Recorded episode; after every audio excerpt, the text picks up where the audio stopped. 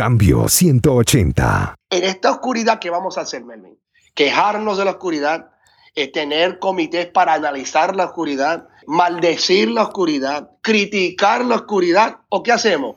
Mejor, mejor es encender la luz. Hola, ¿qué tal? Aquí Melvin Rivera Velázquez con otra edición de Cambio 180. Hoy dialogamos con el doctor Samuel Rodríguez, presidente de la National Hispanic Christian Leadership Conference, Conferencia Nacional Hispana de Liderazgo Cristiano, la mayor organización cristiana hispana en los Estados Unidos, representando a millones de evangélicos y más de 40.000 iglesias.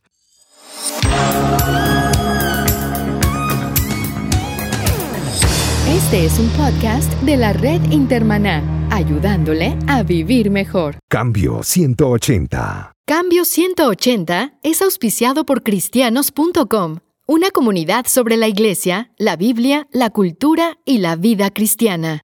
Samuel, bienvenido a Cambio 180. Mervin, gracias por esta oportunidad. Un privilegio y una bendición. Samuel, hay muchos cambios en la cultura que las iglesias en todo el mundo están enfrentando. Hay cambios que están haciendo que las iglesias evangélicas en Estados Unidos no crezcan como crecían en el pasado y están confrontando a los líderes de las áreas donde las iglesias están creciendo, que son África, Asia y América Latina. ¿Qué opinas sobre la situación de la iglesia hispana en América Latina y Estados Unidos ante los cambios que tenemos en la cultura?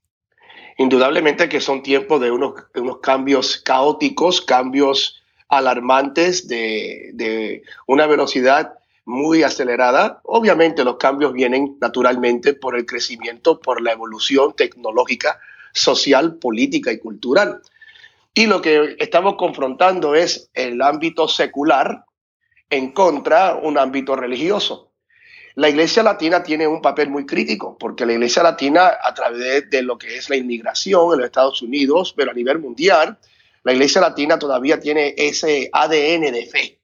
Y como tenemos el compromiso de fe, un compromiso que yo le llamo un compromiso vertical y horizontal, utilizando la cruz como un símbolo, ese compromiso es algo que está, es parte de nuestra cultura. Es decir, que aunque el mundo está experimentando grandes cambios, aunque la iglesia anglosajona evangélica en los Estados Unidos ha comenzado a disminuir, eh, la iglesia latina sirve como el recurso para, la palabra va a ser un poco fuerte, para posiblemente salvar el cristianismo en los Estados Unidos, pero también en Latinoamérica y en diferentes partes donde el latino se está inmigrando. Samuel, eh, una realidad que enfrentamos los eh, que vivimos en los Estados Unidos es que la primera generación tiene grandes tensiones, tiene que estar trabajando a veces en dos ocupaciones. ¿Cómo eso afecta a ese sueño de la iglesia latina? Es difícil. Eh, obvio, la mano de obra del latino en la primera generación es algo que es la bendición más grande para muchos sectores económicos en los Estados Unidos. Pero a la misma vez, en nuestras iglesias, por lo menos, son personas, tenemos pastores que, trabajan y a la misma vez toman el, el pastorado, ese tipo de bivocacional y los feligreses, obvio, múltiples trabajos. Es una carga dificultosa y, en muchas ocasiones no permite el tiempo suficiente para disipular y para equipar a la próxima generación con los recursos necesarios bíblicos para tener una, una, una presencia multigeneracional en nuestras iglesias. Eso es algo muy dificultoso que estamos tratando de dirigirnos a tratar en una forma contundente que tenga unos resultados positivos. Pero no podemos negar que es la realidad del inmigrante y del pueblo latino. ¿Cómo ves, cómo ves la, la situación de la formación pastoral y teológica de los pastores hispanos? La primera generación de pastores latinos, que, que son primera generación inmigrantes, que son eh, lindos pastores con un llamado, con una unción, pero no tienen los mismos recursos educativos. La mayoría, eh, por lo menos algunos por fe, tienen un grado de instituto bíblico. Esa es la frase, ¿verdad? De no algo acreditado, pero que tienen un fundamento bíblico. Lamentablemente también hay un gran número que son autollamados y que se presentan para comenzar una iglesia que no tiene ningún tipo de fundamento bíblico y ahí entran las diferentes enseñanzas que no están de acuerdo a la ortodoxia bíblica. La segunda y tercera generación, como la nuestra, por la gracia de Dios solamente tenemos más recursos financieros y más apertura para los seminarios, las universidades bíblicas. Y ahí hemos podido recibir el adiestramiento necesario para contextualizar el Evangelio en una forma moderna, eh, relevante, pero todavía comprometida a la ortodoxia bíblica. Los seminarios evangélicos de Estados Unidos están cerrando, muchos de ellos. sí, se están cerrando. Están reduciéndose por varias razones. Y yo, y yo sirvo en algunas mesas directivas de algunos de estos seminarios y yo le digo lo mismo, Melvin, le digo, mira, si quieren ustedes mantenerse abiertos, tienen que reclutar y tienen que en este, este momento hacer el énfasis en alcanzar el, el pastoral latino. Mm. Tienen que empatizarse porque ahora mismo todavía la mayoría de estudiantes son estudiantes anglosajones. Y mira, interesante que están dispuestos a ir a Corea y, y, buscar estudiantes de Corea. Y son buena gente los estudiantes de Corea, que Dios me lo bendiga. Pero hay tantos pastores latinos aquí que, que, pueden llenar esos institutos antes que se cierren y proveer una buena enseñanza para equipar a nuestros pastores. Y lamentablemente todavía es una voz gritando en el desierto. ¿Ves algún interés de los seminarios americanos en la educación a distancia para la formación de pastores en América Latina? Lindísimo. Y, Melvin, esa conversación la hemos tenido ya por 15 años. Eh, esa misma conversación. Mira, ¿por qué no proveer una plataforma digital o otra plataforma para alcanzar el pastor en Argentina, en México, en Perú, en Cuba, en la República Dominicana? Y, han comenzado, han comenzado. te, puedo decir nombres si quieres. adelante, adelante. el, seminario Golden Conwell están comenzando a analizar esa posibilidad. Ya Fuller ha, comenzando, ha comenzado unas buenas trayectorias y estos son seminarios de alta clase que están comenzando a tener no solamente la conversación, sino proveer la estructura tecnológica para proveer lo que es la, educación de larga distancia a, nuestra, nuestra gente linda que está en Latinoamérica. Y sería algo lindísimo porque nuevamente es Fuller, Gordon Conwell, lo que son estos seminarios eh, Dallas Baptist, Dallas Theological, son seminarios que tienen las mejores plataformas educativas que pueden equipar a nuestros pastores a confrontar el relativismo, el relativismo moral y la decadencia cultural de la hora presente. Y sería algo lindísimo. Y creo que se va a realizar. Qué bueno, yo supe ya que Gordon Conwell está mandando profesores a Puerto Rico y a Centroamérica. A, Cuba. A Cuba también. Sí, sí. Qué bueno, qué bueno. Hablemos de la generación del milenio. Muchas de las iglesias están muy preocupadas porque esa generación de 18 a 30 años que está tomando el mando del mundo, dicen, eh, inclusive las agencias de viaje dicen que los hoteles y las líneas aéreas ahora se están orientando a dos públicos a los retirados que tienen dinero y tiempo para viajar y a los mileniales que son la nueva generación, pero le dan un énfasis a conocer otras culturas que no le daban las generaciones anteriores. En cuanto a la iglesia, la generación milenial es la primera generación globalizada. No cree en la iglesia, no cree en sus líderes, y nosotros en la sociedad bíblica estamos retados porque ven la Biblia como un libro antiguo. ¿Están las iglesias hispanas listas para este cambio? No, no, no. Y, no, la, respuesta es no, lamentablemente no. Que, eh, estamos eh, ahora mismo analizando y desarrollando estrategias para este cambio, sí. ¿Estamos listos? No. ¿Nos estamos preparando? Sí. Y es ¿Cómo se están preparando? Primero, levantando la, realidad, la conciencia, porque hay pastores y líderes que todavía están negando la realidad. Yo he escuchado pastores líderes latinos que han dicho, ese es un problema blanco, un problema mm. anglosajón. En la iglesia latina no tenemos ese problema. Y yo le doy los resultados de los estudios de Pew, el estudio nuestro de Barna que hicimos nosotros con Barna, con One Hope, eh, unos tres años atrás, cuatro años atrás, que dice lo mismo. Esa generación eh, se está alejando de lo que es la fe. ¿Y qué tenemos que hacer? Ser, más relevante. Te voy a decir específicamente cómo. Número uno, levantar conciencia, proveer los recursos en, comprobarles que es una realidad. Número dos, que algo básico. Señor pastor, para alcanzar esta próxima generación, usted tiene que tener un ministerio de alcance de habla inglés. indudablemente, sea un servicio, una plataforma, y tiene que ser algo más extensivo. Eh, no solamente algo el domingo por la tarde para la gente que habla inglés, sino un ministerio contundente, con una estructura, con un presupuesto. Usted tiene que hacer eso una, eh, para usted estar, eh, ser una iglesia eficaz en el siglo XXI en los Estados Unidos, tiene que tener una plataforma de habla inglés. Y esa plataforma tiene que dirigirse a esa generación, de 18 a 30 años. Número tres, cambiar lo que es el cántaro. El vino es el vino, el vino no se cambia, lo entendemos, pero el cántaro se cambia de acuerdo de la generación y la cultura. Para alcanzar, Pablo decía, cuando estoy con los romanos voy a hacer lo que tengo que hacer para alcanzar los romanos. Es decir, en la forma de vestirse, la forma de proyectarse, la forma de la música, sin, sin comprometer la verdad del Evangelio. No tenemos que disminuir en lo que es la verdad del Evangelio, la prédica de la santa doctrina, sino la presentación tiene que ser más relevante a la próxima generación. Y hablarle directamente a la realidad de esa generación, yo le llamo la generación del selfie, la generación que siempre se está tomando fotos ella misma porque está obsesionada con, eh, con, la cara de uno, con lo, que la gente cree de mí, que si me quieren, que si no me quieren en Facebook, en Instagram. Mm. Es una generación muy linda, pero con unas cosas, unas particularidades muy específicas a esa generación y tenemos que ser sensitivos a la psicología, a, los ámbitos, el deseo espiritual. Mira, Melvin, no es una generación atea, no la es. Es una generación que está enamorada con Harry Potter, con los vampiros, con los zombies, ¿sabes? Con la espiritualidad, aún yo creo que aún más que la generación mía, que soy la X. Pero es una generación que duda todo. Y lo que tenemos que mostrarle es una, una religión, no, una fe transparente. Ellos pueden discernir la falsedad, pueden discernir, esta persona no es una persona íntegra, lo, notan, tienen un, eh, su arpato espiritual, pueden, esa persona, no me, eh, hay algo ahí. Un líder transparente y un pastor auténtico puede alcanzar esa generación.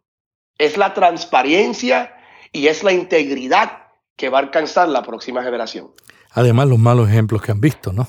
No, es que lo han visto y están desanimados, han dicho, no, pero ¿qué es esto? Eh, si esa es la religión o es el cristianismo, yo no quiero ser parte de eso. Y ahora mismo, y voy, a decir algo un poco fuerte, y cuando ellos ven que ellos, ellos quieren saber quién es Jesús, la centralidad de Cristo, y cuando nosotros hemos hecho otras cosas más importantes que Jesús, sea el dinero, la fama, la prosperidad y otras cosas, cuando hacemos otros mensajes más importantes que el mensaje de la centralidad de Jesucristo, ya hemos perdido la batalla en alcanzar la próxima generación. Ellos no quieren ir a la iglesia para saber cuáles son los 10 pasos para tener un millón de dólares en 10 años. Ellos quieren saber cómo yo puedo estar bien con Dios. Hay un Dios, ¿cómo yo puedo comunicarme con Él? ¿Cómo yo puedo estar bien con Él? ¿Cómo yo puedo vivir una vida que Él esté contento conmigo y que yo pueda dar? ese tipo de cosas lo que está buscando esa generación. La vida es como una fotografía antigua. Solo se desarrolla de un negativo. Experiencias que estremecen. Tristezas que opacan la alegría. Sentimientos que destruyen. Y la luz que lo cambia todo. Caminar entre luz y sombras. Por Aradi Vega un libro que te ayudará a dejar ese túnel sin salida. Adquiéralo en eBay y en amazon.com. Cambio 180. El año pasado yo invité al presidente internacional de Barna a un congreso de publicaciones que tuvimos en Sudamérica y con unas 200 representantes de sociedades bíblicas me di cuenta de una sola cosa. Cuando él terminó su presentación, todos en el grupo, gente de Europa, de Asia, de África, de América Latina y del norte, estaban diciendo lo mismo. Esos son nuestros jóvenes. Seguro. No hay prácticamente diferencia. En Cuba los jóvenes visten de la misma manera que en Estados Unidos, oyen la misma música, inclusive se las arreglan para tener acceso al Internet, aun cuando hay limitaciones. Total. El joven y la audiencia es la misma. Ahora, ¿Qué podemos hacer cuando el pastor está tan metido en el activismo, en, las actividades? Dicen que uno de los problemas más grandes que tenemos es que tenemos demasiado actividades en la iglesia. Para sentarse, y desarrollar una estrategia. ¿Qué tú le recomendarías a un pastor? Decir, esta es la manera de comenzar. El pastor, para alcanzar esa generación y para ser una iglesia eficaz, y eso no viene a través de solamente una sugerencia de mi parte, sino utilizando los estudios que ya existen, tiene que ser una iglesia holística, una iglesia vertical y horizontal. Es la prédica, la adoración, actividades horizontales que alcanzan la comunidad. Y en el centro de esa cruz, de lo vertical y horizontal, está lo que es la mesa pastoral el pastor proveer la visión, proveer lo que es el mensaje profético, la integridad, el desarrollo, el adiestramiento a los otros líderes. Y ahí el pastor puede involucrarse en desarrollar lo que es la amplitud del ministerio colectivo. Pero tiene que ser una iglesia colectiva. Melvin, lo que hemos visto en mi, en mi primera generación de la iglesia latina, que nos hemos enfocado exclusivamente en lo vertical. So, el pastor llega el domingo y predica, Cristo viene, Cristo te, ama y arrepiéntete y hay un infierno. Y ese mensaje es sencillo y, lo digo en esa forma, pero es un mensaje sencillo, lo entiendo. Pero eh, cuando yo era niño, yo no, yo no me acuerdo muchos mensajes sobre el dolor de la comunidad, la pobreza, la falta de igualdad, la falta de un grado educativo. Ese tipo de mensaje nunca lo escuché. Y para, para hacer una iglesia eficaz en esta hora, para alcanzar esa generación de la, pregunta previa, tenemos que ser pastores en el centro de la cruz, comprometido con lo vertical, que es el mensaje de la salvación, y, y comprometido con la justicia horizontal de la gente que nos rodea. Ese mensaje, cada vez, cada vez que yo predico el domingo, le digo a mi iglesia, eh, levantamos nuestras manos en adoración con el propósito de extender nuestras manos en compasión. Y uno adora a Dios para recibir la fuerza y el adiestramiento bíblico y espiritual para salvar a la gente que nos rodea. Eso es un mensaje muy sencillo. Señor, bendíceme para yo ser la bendición más grande para todo el mundo que me rodea. Samuel, tú trabajas como pastor de una iglesia multicultural y trabajas también en un ambiente multicultural, pastores de todas las iglesias hispanas de Estados Unidos. ¿Cuál es el reto mayor de trabajar con el multiculturalismo? La dinámica de ver el mexicano junto al puertorriqueño y las dinámicas que existen en esas mesas directivas. Para mí me fascina, en serio, porque eso es la dinámica cultural. El puertorriqueño es más animado, el caribeño, el cubano, el dominicano es súper más animado, eh, más fuego, es decir, y el mexicano es una persona... Es más, pongo y conga. Sí, sí, sí, no, no, no. Y para ver la... Tenemos ritmo. Es algo lindísimo y, y me fascina. En el principio tuve que que proveer un tipo de adiestramiento sobre las distintivas culturales que no se mm. malinterpreten. Y luego de... Todas son importantes. no, eh, indudablemente hay palabras, fraseologías, hay mm. costumbres que fácilmente se pueden malinterpretar. Y ahí, con ese tipo de definición y con esa buena amistad, hemos visto un crecimiento lindísimo. Me fascina. Es pupusa, arroz con gandules, tamales, burritos, el churrasco de Argentina, la arepa de Colombia, eh, algo, lindísimo. Me fascina ser latino, qué bendición. Qué bueno. Samuel, eh, la organización que tú presides, la National Hispanic Christian Leadership Conference, Conferencia Nacional Hispana de Liderazgo, se fusionó hace dos años aproximadamente con Conela. ¿Qué lo llevó a esta decisión? Eso fue un proceso, Melvin, y fue un proceso que duró como unos, yo digo, unos tres, cuatro años. Eh, nuestro equipo legal, dirigido por Matt Stabler, que es un abogado muy prestigioso, era presidente de la Escuela de Abogados de Liberty y el que lucha en la Corte Suprema en este momento para muchas de las causas cristianas. Es el vicepresidente de nuestra organización y es el abogado con 128 abogados que tenemos en nuestra red. Y él dirigió ese, esa transición. Se tardó un tiempito. Lo que nos motivó con él a Ricardo Luna, llegó a mi persona que ha sido un amigo por años, un amigazo, y dijo, Samuel, mira, sí, tremenda persona. Y dijo, mira, hemos tomado una, un estudio con 7 mil pastores en Latinoamérica en el 2010, si no me equivoco. Mm. Y aquí está el estudio, Samuel. Y yo dije, gracias, Ricardo, ¿por qué me lo muestras? Aunque estoy interesado, pero ahí esa es tu cuna, ahí está. Yo me quedo acá en Estados Unidos, tú estás allá en Latinoamérica. Y me dice, no, porque mira, los mismos resultados, las mismas siete prioridades de la Conferencia Nacional el liderazgo hispano-cristiano de Estados Unidos son las mismas prioridades del pueblo latino en Latinoamérica y en España. Mm. Le dije, no, imposible. Y cuando me las mostró, ambos nos quedamos con boca abierta. Pero ¿cómo va a ser? Y sí, las siete prioridades. Y de ahí él comenzó, ¿por qué no podemos aún unir los recursos y unir nuestros esfuerzos, unir las plataformas para tener un movimiento mundial latino? De ahí fue que se desarrolló la fusión y que logró cumplirse unos dos años atrás. ¿Y cuáles han sido esas prioridades que guían ahora a la nueva organización? Es número uno, eh, y son siete, es la vida, y cuando digo la vida, avanzar la cultura de la vida, entender que cada ser humano dentro del vientre y fuera del vientre carga la imagen de Dios. Es un mensaje muy lindo, pero es un mensaje de pro y, no necesariamente, no somos activistas políticos que estamos marchando en contra del aborto, aunque no estamos en favor del aborto, obvio, somos pro vida. Eh, pero es un mensaje muy lindo, muy con la ortodoxia de la belleza, de la sensibilidad que cada ser humano, desde el momento que son concebidos hasta el momento de lo último, hasta lo digo lo último, tienen la imagen de Dios. Y, y, es un avance que hemos hecho a través de plataformas de las Naciones Unidas en diferentes gobiernos. El pueblo latino es un pueblo pro vida. Número dos, pro familia. Y cuando digo pro familia, creemos en, en lo que es el modelo lindísimo de tener a mami y a papi en el hogar como el mejor ejemplo con el respeto que tenemos a las, mamás solteras y Dios me las bendiga, que son héroes, que tienen que tener el, trabajo y el recurso para, para esos muchachos. Darle el doble trabajo. Sí, sí, sí, sí, son héroes, indudablemente.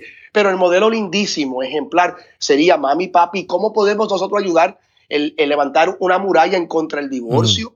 No solamente en contra del divorcio, sino en contra la apertura y la entrada de la pornografía a través de, celulares, ahora ni son revistas, son las plataformas digitales, el Internet, alcanzando a nuestra generación, alcanzando a nuestros niños, y levantar lo que es una muralla muy contundente en la defensa de la familia en todo aspecto, sin límites. Lo que es la gran comisión. Creemos que la libertad, la libre expresión de religión y el predicar el Evangelio son, son de suma importancia, aún posiblemente el, el área de más responsabilidad para nuestro movimiento. Porque ahora mismo hay un ataque en contra de la libre expresión de religión. Quieren callar las voces, especialmente las voces que predican la palabra de Dios. Los valores bíblicos están en contra en este momento la mayoría de la cultura secular.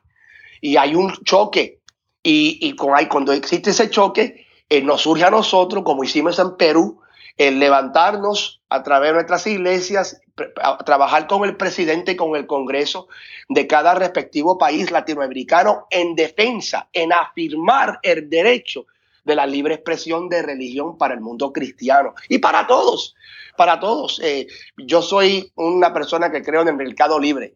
No tengo ningún temor que los musulmanes, los budistas y los demás presenten su mensaje, después cuando yo tenga la oportunidad de hacer lo mismo. So, tenemos que proteger el derecho de cada ser humano, presentar sus directrices, lo que creen en respeto a su fe. Esos son tres de los valores. Está la educación. Cuando el pueblo latino reconcilia la fe y la educación, es el pueblo más poderoso sobre la paz de la tierra. Puede hacer tanto bien, pero es la fe y la educación la fe y la educación, la fe y la educación. Tenemos que educar a nuestros niños, a nuestros jóvenes. Como pastores e iglesias tenemos que hablar más de la educación, más del compromiso educativo. Y no solamente me refiero a la educación bíblica, la ciencia, la matemática. Tenemos que ser un pueblo con un cerebro, con un corazón y con una mano práctica. Es decir, un pueblo que sabe pensar, que sabe analizar, que no somos eh, unos fundamentalistas religiosos que nos dejamos ir por unas dogmas, sino que somos un pueblo analítico, que podemos reconciliar la fe con la ciencia y entendemos que uno no está en contra de la otra. eso lo tenemos que hacer a través, y lo hemos hecho, Melvin, gloria al Señor, hemos logrado hacer unas entradas como nunca. Tenemos un, lo que es una plataforma que se llama La Fe y la Educación, que la, su gente puede entrar fácilmente a la página de web feyeducación.com y ver el trabajo que estamos desarrollando. Hemos logrado obtener becas para las mejores universidades para nuestros jóvenes cristianos latinos.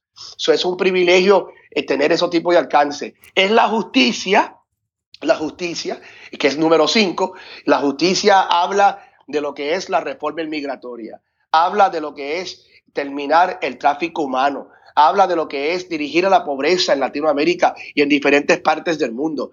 So, eh, es la justicia en varias manifestaciones, hacer justicia en el nombre de Jesús. Número seis es la juventud.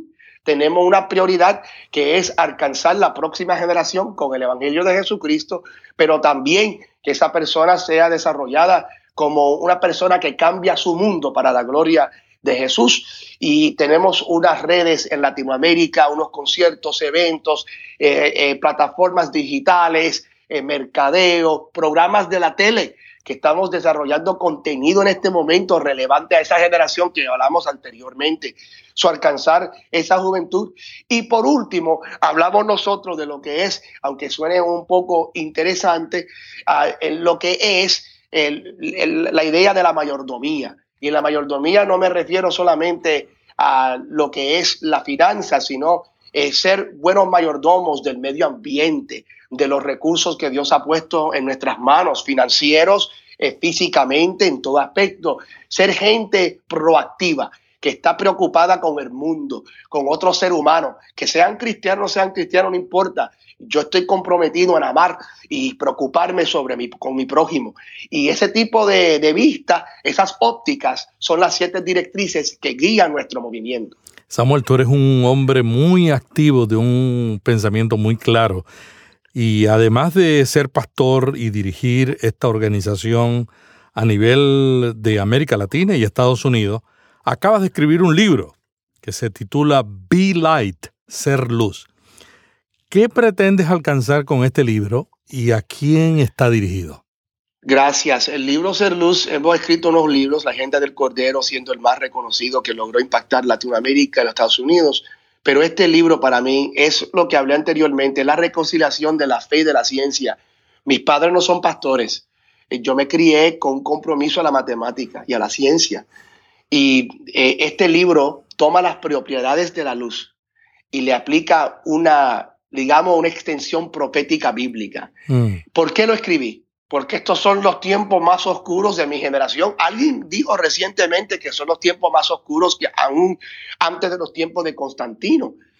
Eh, son tiempos de grande oscuridad, obviamente, eh, obviamente, el relativismo moral, la decadencia cultural, la apatía espiritual, tantas cosas que han, eh, el, terrorismo, la muerte, la violencia, tantas cosas, el racismo nuevamente levantándose por lo menos en los Estados Unidos, pero hay racismo a nivel mundial.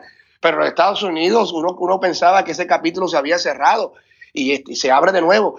En esta oscuridad, ¿qué vamos a hacer, Melvin?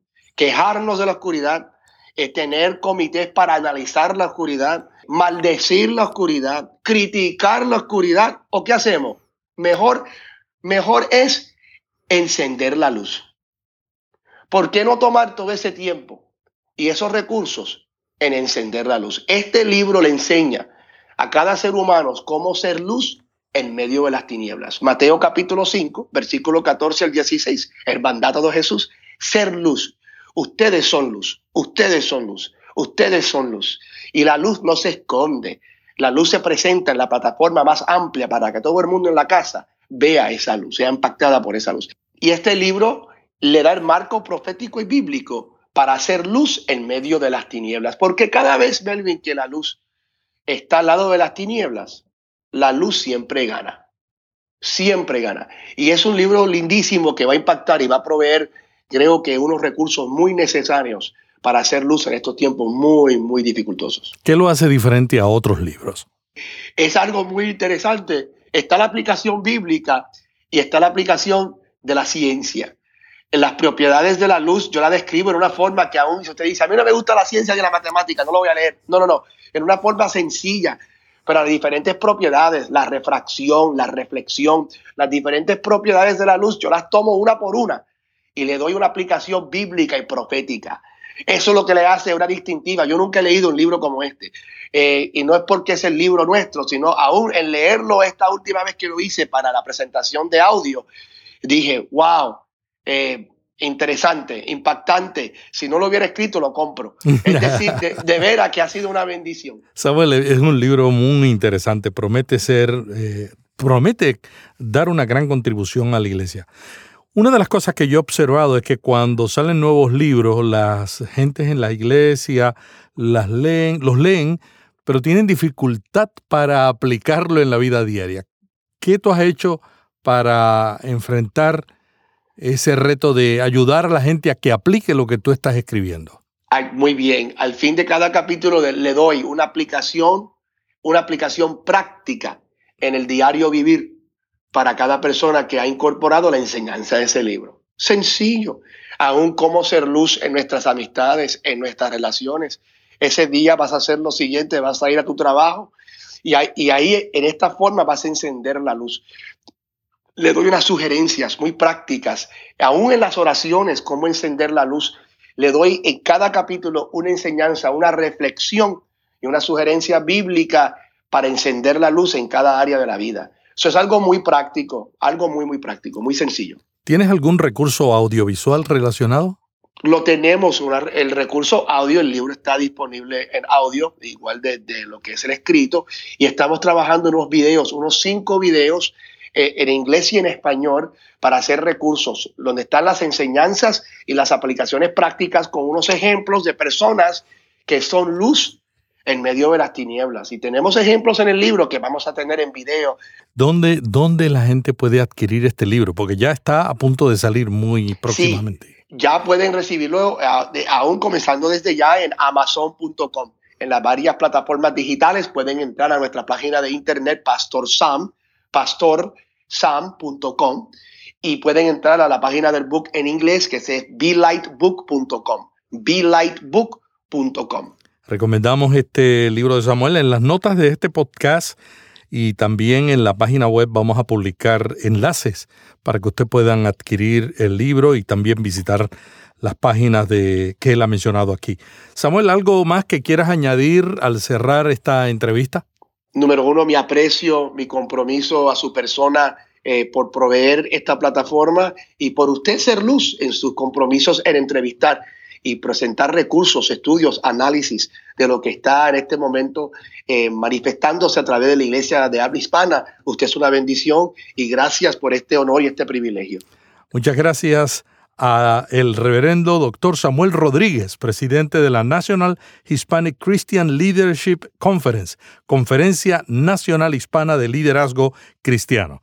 La semana que viene volveremos a entrevistar a otro líder cristiano con temas relevantes para pastores y líderes. Hasta aquí Cambio 180. Cada semana, Melvin Rivera Velázquez dialoga con destacados invitados sobre temas de interés para pastores y líderes. Cambio 180 le ayuda a mantenerse relevante en un mundo cambiante. Si este podcast le gustó, vaya a iTunes y suscríbase para recibirlo automáticamente lo publiquemos. También déjenos ahí una valorización y comentario. Para más artículos sobre estos temas, visite cambio180.com. Cambio 180.